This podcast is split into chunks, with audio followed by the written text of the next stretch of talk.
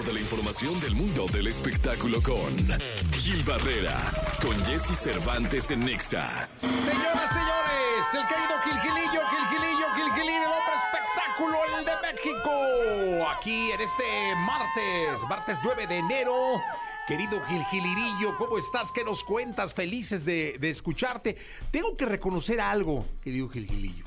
Eres el hombre de la nota. Un, nuestro querido público, un día llega Gil el año pasado y me dice, oye, que fulanito de tal, bueno, voy a decir el nombre, que Guillermo Rosas ya no es manager de RBD.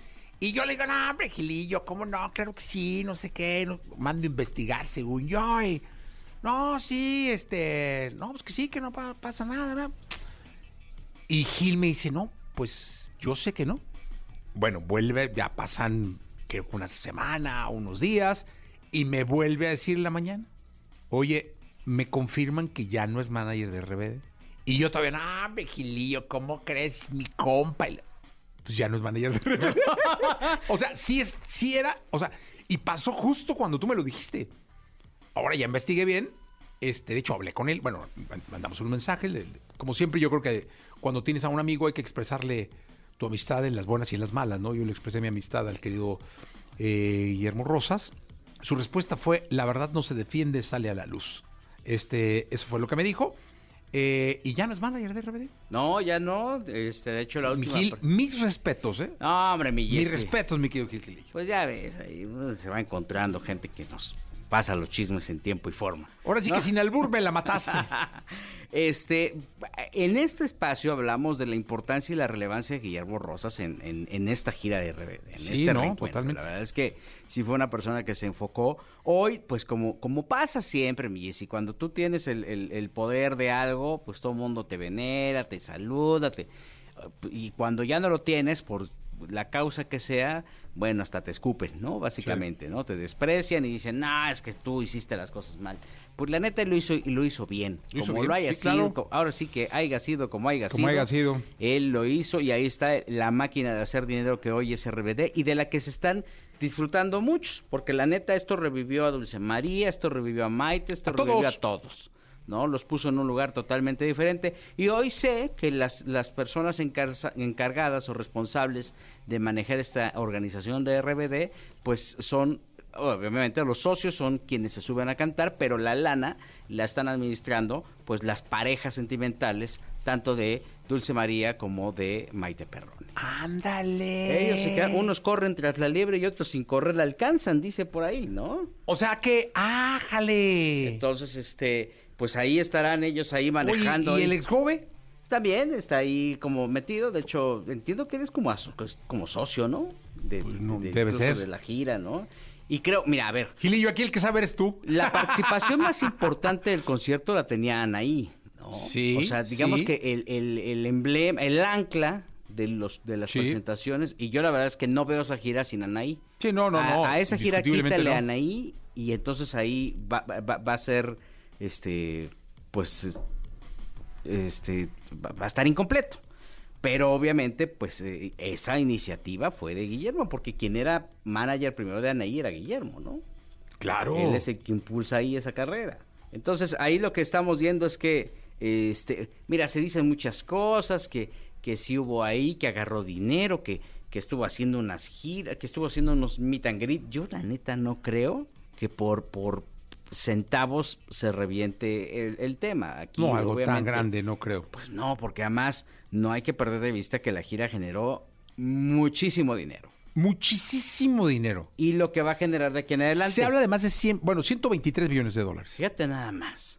Entonces, cuando no se ponen los acuerdos desde el principio claros, pasa este tipo de cosas. ¿no? La gente dice, Sí. no, es que sí nos robó, es que nos quitó. Pues nos quitó mangos. O sea, al final cada quien tenía que hacer una repartición y son adultos como para tener muy claro dónde había una fuga de dinero. Oye, y si ¿no? supuestamente ya les había pasado, pues cómo no meten abogado, cómo no meten un, este, un financiero importante cada uno. Sí. O sea, digo, obviamente aquí tienen que ver que les llueve la lana del, del- del- del cielo, de la forma en la que está lloviendo, pues obviamente pues tienen que poner los candados necesarios para que esto no se salga de control.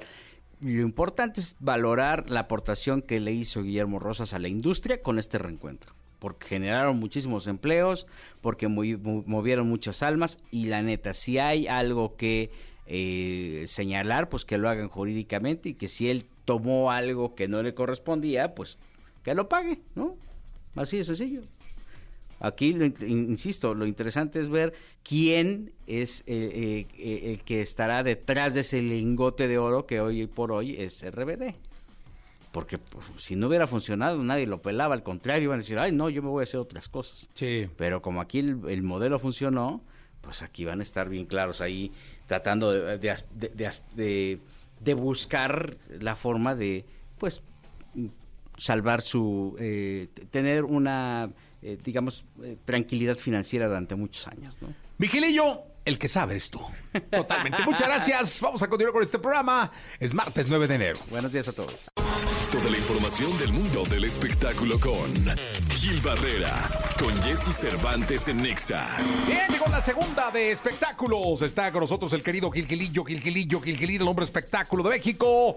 Mi querido Gilquilillo, ¿qué nos cuentas? Oye, mi Jesse, fíjate que Javier Carranza, el costeño, ah, mira. que es un cuate que siempre... Estuvo mucho tiempo en el programa. Sí, estuvo, sí, formaba parte de, los colaboradores, es amigo de la casa, ¿no? Sí, sí, sí, sí. Este, y, y ahora está haciendo una... Eh, a, propósito de este tema de la devastación en Acapulco causada por el huracán Otis, eh, está, eh, metió una, pues eh, dentro de su monólogo de comedia, metió una parte de esto, de la reacción social, de cómo se comportó la gente, pero la verdad si algo tiene Javier es que sabe con inteligencia cómo tejer los temas sociales, por muy dolorosos que sean, dentro con, con la comedia, ¿no? Sabe cómo entretejerlos y la verdad es que eh, quienes han escuchado esta eh, rutina que tiene el costeño dicen que está perfectamente bien escrita.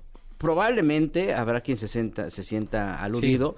Él fue víctima, ¿no? Perdió su casa, perdió este, su familia también, tuvo un problema muy grave con, con eh, familiares cercanos que estuvieron desaparecidos unos días y, creo que esto, el haberlo vivido, le da cierta licencia para hacer una crítica social este, y tener los elementos para pues exponerlo en una rutina de comedia, ¿no?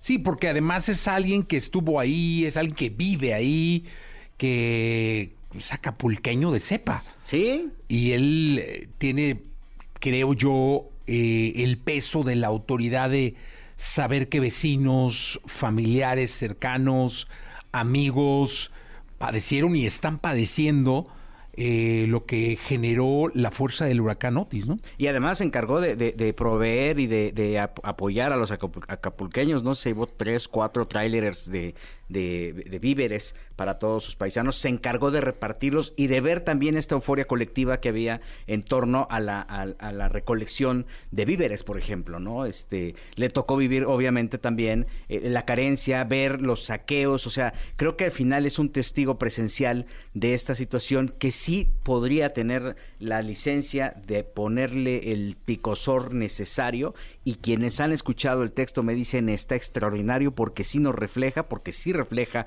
a los mexicanos, pero sí refleja a los acapulqueños. Platicando yo con él cuando recién pasó todo este tema, le comenté, oye, ¿qué, necesitas? Y me dijo, pues un carpintero porque resulta que nadie quiere trabajar.